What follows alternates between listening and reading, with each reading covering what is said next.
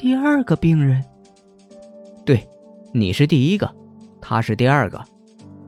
说着，方墨拿起了手机。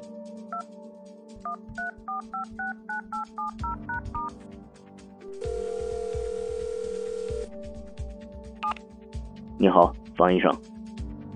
对方果然一直在等着自己。方墨不置一笑，无机是他的病人，还是他是无机的猎物？你好，吴先生，在哪里等着呢？我在隔壁街吃蛙鱼，是王老先生亲手做的。要知道，在我那个年代，王家的连锁店盘踞整个北方各个城市。这次回来，竟然能吃上王老先生的手艺，很荣幸啊！方墨眯起眼睛，这人的妄想症已经完全带入了生活。王家铺子在隔壁街开了三五年了，都没什么出路。一对普通小夫妻有什么资本去经营连锁店？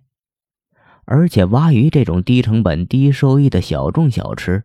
也绝对走不进店面模式的。而他口中的王老先生，现在的年纪只有二十几岁而已。